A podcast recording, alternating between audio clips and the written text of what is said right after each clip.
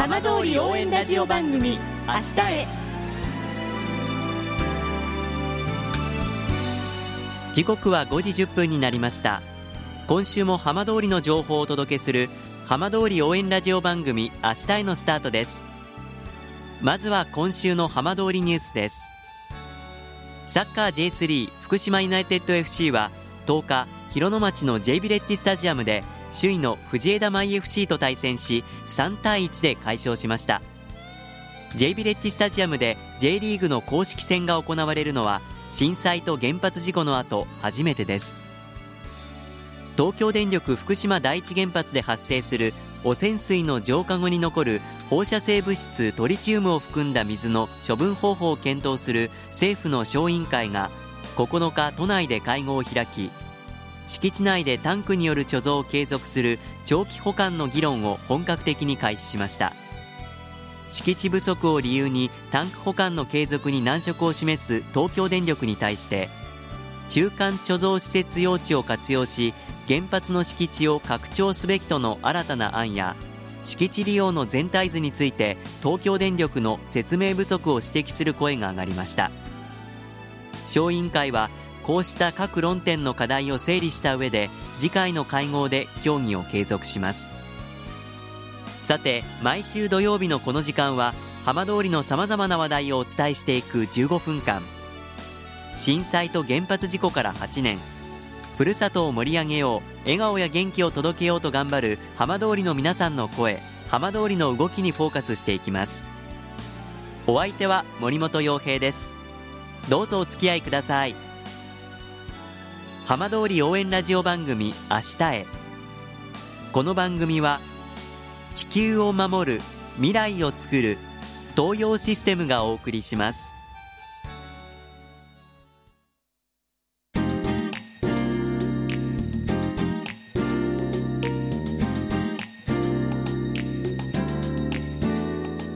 代わっては浜通りの話題やこれから行われるイベントなどを紹介する浜通りピックアップです。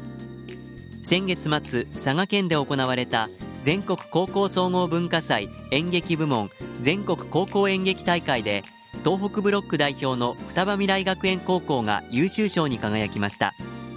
今週は優秀校による来週の東京公演に向けて準備を進めている演劇部部長の森崎陽さんにお話を伺います。森崎さんよろしくお願いします。お願いします。えまず優秀賞おめでとうございます。ありがとうございます。まあ初めての出場だったということですが優秀賞というふうに聞いた時はどんな気持ちでしたか？いやもう本当正直僕はびっくりしましたね。あの本当には初めて出場してで本当に他の学校さんも素晴らしかったので、はい、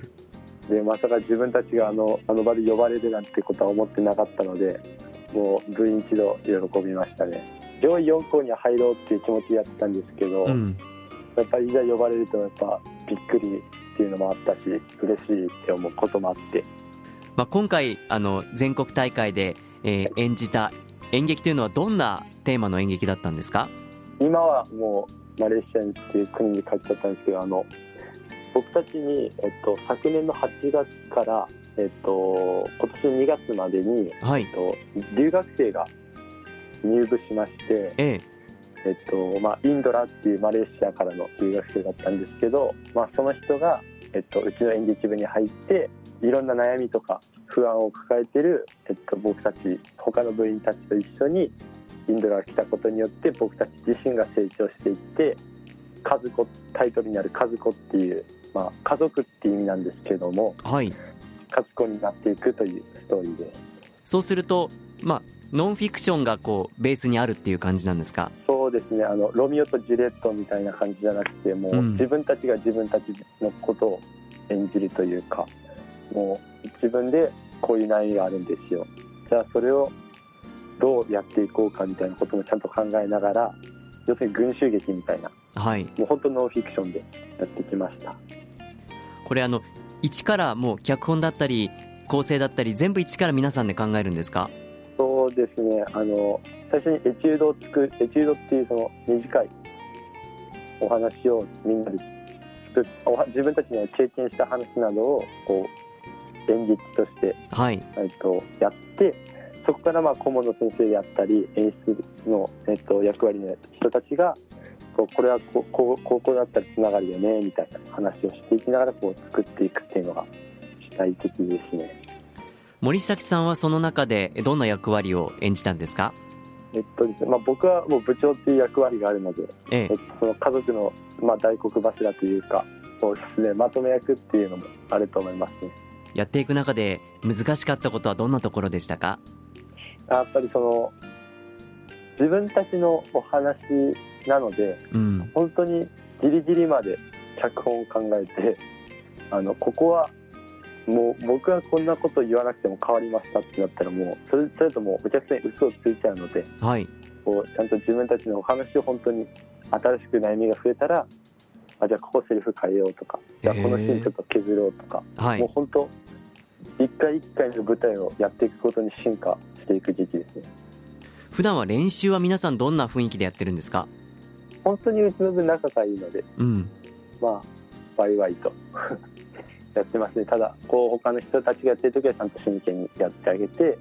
まあ、誰かがこう悩んでそうな時はちゃんと声かけ合ってっていうのはありますね。その作っていく時にはやっぱ自分の悩みを出すっていうのはやっぱ難しいことなのではい。やっぱ支え合ってできたこの劇でもあるので。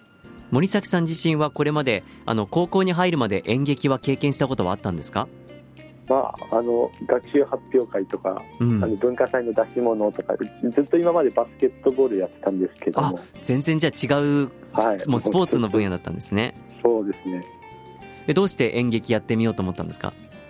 まあもともとこの学校来た時に、まあ、バスケ部がなかったのでやっぱ新しいことを始めないとなって思ったのがまずきっかけでええ。じゃあ何しようかなって考えた時に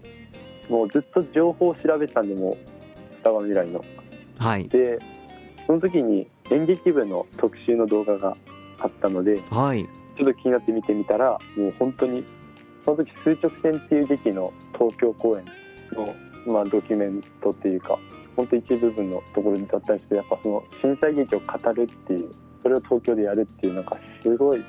本当にこれから同じ高校生になるんだなって思ったらばやっぱすげえなって思ってあこの人たちと一緒になんか同じことやってみたいなっていう憧れでがありましたね。実際に入ってみてまあ当然こうレベルの高いことをやっていたと思うんですけど、はい。すぐにこう馴染めたというかできるようになっていきましたか？そうですね。僕あの福島市出身でうん。あの今寮生活してるんですけどやっぱ最初はなんか周りがこうあの被災経験のある人とかはたくさんいたんですけどもやっぱり先輩たちとかがすごく優しくてもうこうちょっとお前こっち来いよみたいなすごくノリのいい方だったしずっと、あの同じ同級生のやつらもすごくいいやつでもう今までずっと3年間やってきてるんですけどもその支えもあってもう本当すぐ馴染めました。ねまあそんなきっかけで入部した演劇部で今回、まあ、全国で優秀賞ということで上位4校に入ったということですが、はい、いよいよ来週には国立劇場での上演が控えています。東京での公演になりますが、どんな気持ちで臨みますか？まだこの時期をやれるっていうこともありますし、あまあ、この校内公演とか総合公演とかたくさんのお客さんとかあと全国大会行く時も頑張れっていう声をもらったので、まあ、いいまず恩返一つの恩返しはできたのでそして最後のこの国立劇場の舞台でもうあ双葉未来すごいなって思わせられるような。そして本当にこの1年間本当ちょうど1年間この時期やってきたのでその集大成っていうかいろんな人にも感謝しつつ恩返ししつつ自分たちももうああもうやりきったもう楽しかったっていう気持ちで終われるように頑張りたいと思います。森崎さん今最上級生3年生ですけれども、え高校卒業してから何か目標夢はありますか？僕はもう演劇の関係した仕事につき演劇教育にちょっと携わりたいなって思ってるのでええ。やっぱここで今たくさんの経験をみんなと今いる44人の部員たちと一緒に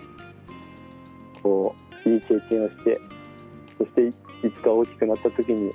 いや本当高校生活はすごく良かったなって言えるように今楽しみたいと思ってます。集大成の東京公演頑張ってくださいはいありがとうございます。どうもありがとうございました。ありがとうございました。福島未来チャレンジプロジェクト。届け福島早々の夢。世界のワイナリーに足を運び厳選したワインの卸と小売を行う田村市のミルグラン。ふるさとに大好きなワインで貢献しようと震災後地元でゼロから事業を始めるも営業活動から苦戦を強いられます。浮上のきっかけは福島未来チャレンジプロジェクト。ワインの銘柄に合った売り方や売り先のアドバイスを受け首都圏のワイン専門の飲食店など販路が一気に広がりました。福島からワインの良さを伝え国をまたげる仕事があることを地元の若い人に知ってほしいと片吉慶太郎代表取締役は語ります。プロジェクトでは早々12市町村の事業者の皆様を対象に販路拡大を中心として様々な取り組みを支援しています。詳しくは事務局0363805490に平日午前10時から午後5時の間にお電話いただくか番組ホームページのバナーをクリックしてください。浜通り応援ラジオ番組「明日へ」